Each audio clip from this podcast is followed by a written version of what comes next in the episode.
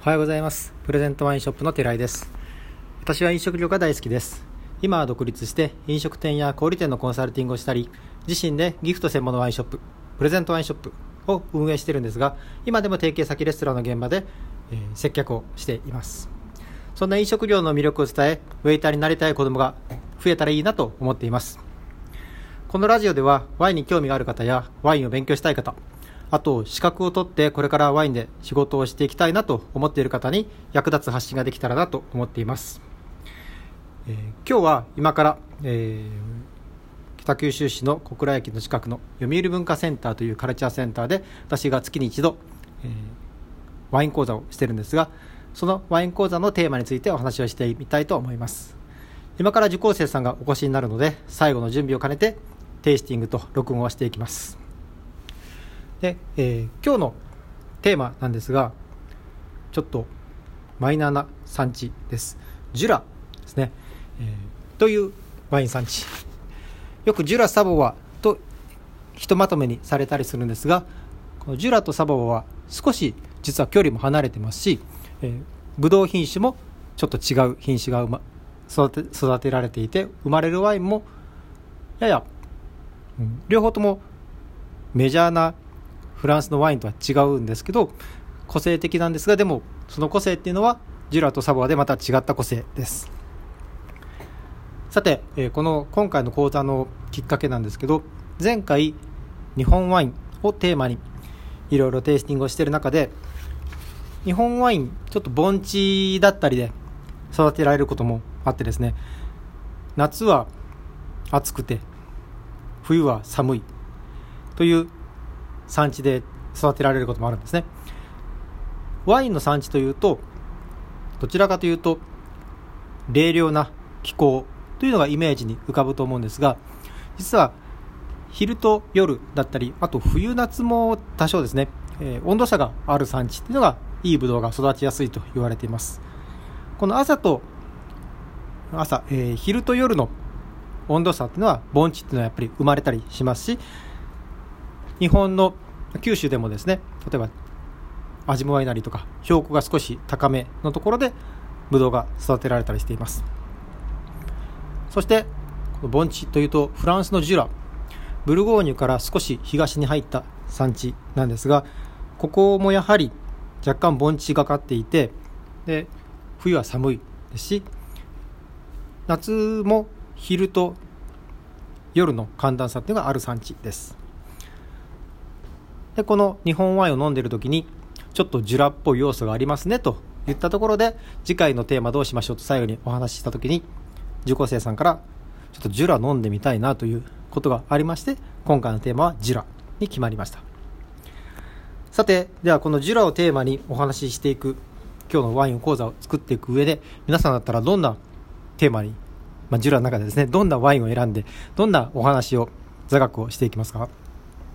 やっぱりジュラといえば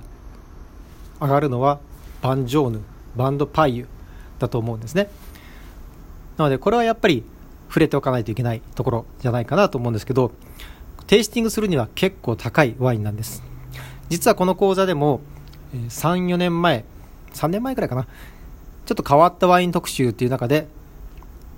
バンジョーヌを飲む機会がありましてその時このバンジョーヌを知ってる方はすごく喜んであの飲んだことないし高く高いけど個性的なワインと聞いてるんで自分では買いにくいということですね。すごく喜んでくださいました。でバンジョーヌ知らない方は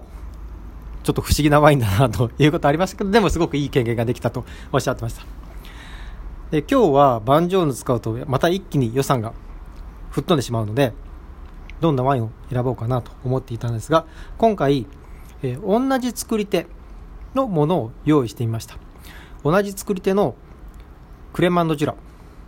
スパークリングワインですね。これも前回夏なんで泡が飲みたいとおっしゃる方がいらっしゃったのでこれを取り入れてみました。そして白3本、えー同じ作り手でシャルドネレトワール。あのエトワールですね、えーレトワール。星という意味でこの産地のシャルドネのかなり最高峰クラスの産地 AOC エリアですね。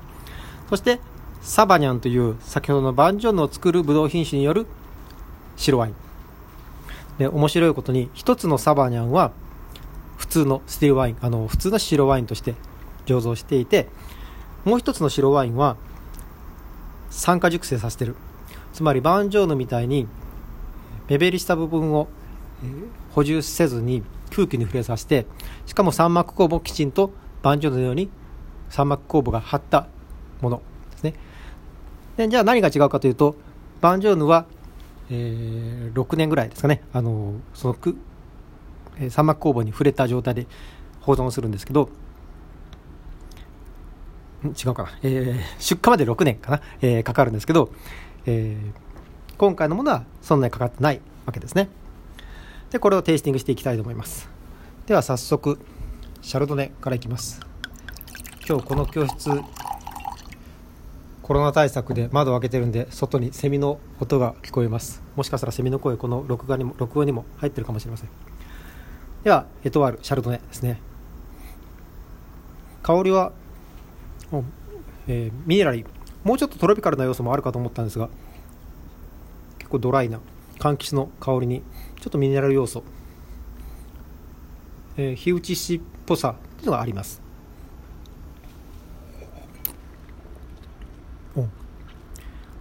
そうですね。主質アタックは比較的しっかり。やはりジュラの最高峰のシャルドネのエリアだけあって結構口当たりもどっしりしています。どっしり、うん、口当たりもインパクトがあります。決してどっしりぼってり重たいわけではなくてミネラル分がかなりしっかりあってギリッとギリッと噛めるようなミネラルがあります。うん。非常にドライで骨太なワインですね。果実味あのボリューム感果実のボリューム感っていうのは適度にあるんですけど決して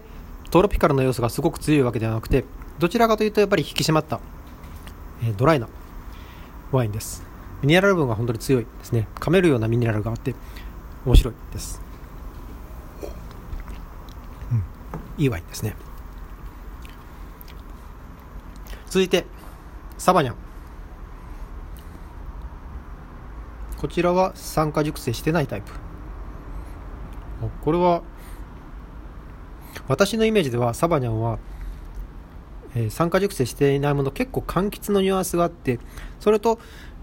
ミュースカまでいかないんですけどちょっと花っぽさがあるイメージだったんですがこちらは若干トロピカルなニュアンスを持ってるなと感じます。香りは黄色い果実の感じ。ですね。ちょっと口に含んでみます、うん、えー、そうですね。やはりちょっと鼻感、えー、少しフラワリーな要素。それと、えー、パイナップルのような果実のニュアンス。そして想像以上に分厚い。です、えー、しっかり。樽樽はどうだろう。ちょっと樽の要素でも死んだるではないんですけどちょっとふくよかさ香ばしさ苦みっていう部分が感じます、うん、少しトーストのような香ばしいニュアンスを持っていてそうですね。どちらかというとパワフルなワイン。すごくすごく強くボリューミーっていうわけではないんですけどドライな中にやっぱりパワフルさを持ったワインかなと思います。では最後。酸化熟成したサバニャン。えー、まず香りによくシェリーシェリー酒と同じシェリーが三膜酵母フロールというのが、えー、香りがついあると思うんですけどその香りがたっぷりします、えー、バンジョーヌもその同じ香りがするんですけどえこのワインもすごくそのフロール三膜酵母の香りがします。ちなみにシェリーのフロールとジュラのフロール、まあ、おそらくこの土着の酵母のせいなんですかね。あのやっぱり全く同じものではなくてジュラの三膜酵母の方が低温で死滅するのでやっぱりワインもマウンジョードの方がシェリーよりもアルコール度数が低いですね。味わいあ美味しいだ、えー、味わいは非常にドライで、えー、シェリーの要素あるんですけどもう少し果実味があります。やっぱり熟成期間フロールのフロール三膜酵母の元で熟成期間が短いのかな。あの通常のスティールワインのような、えー、果実のニュアンスではありつつ香り同様にフロフロールというか三膜酵母の風味が口の中に広がって非常に美味しい。これいいな、えー、料理にも合わせやすいですよね。もともと私シェリーは日本料理に合わせやすいと思ってるんですけどこの三膜工房の元で育った、えー、サバニャンすごく日本料理に合うだろうなと思います。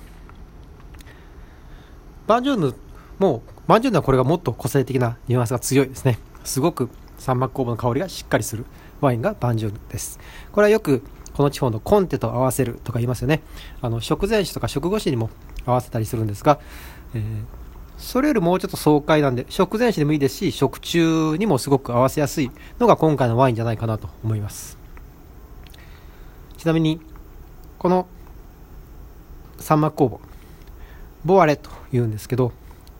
ホホあのヨットのホですね。ホという意味です。時々フル時々というかですね日本のワインワイン情報にはジラのことで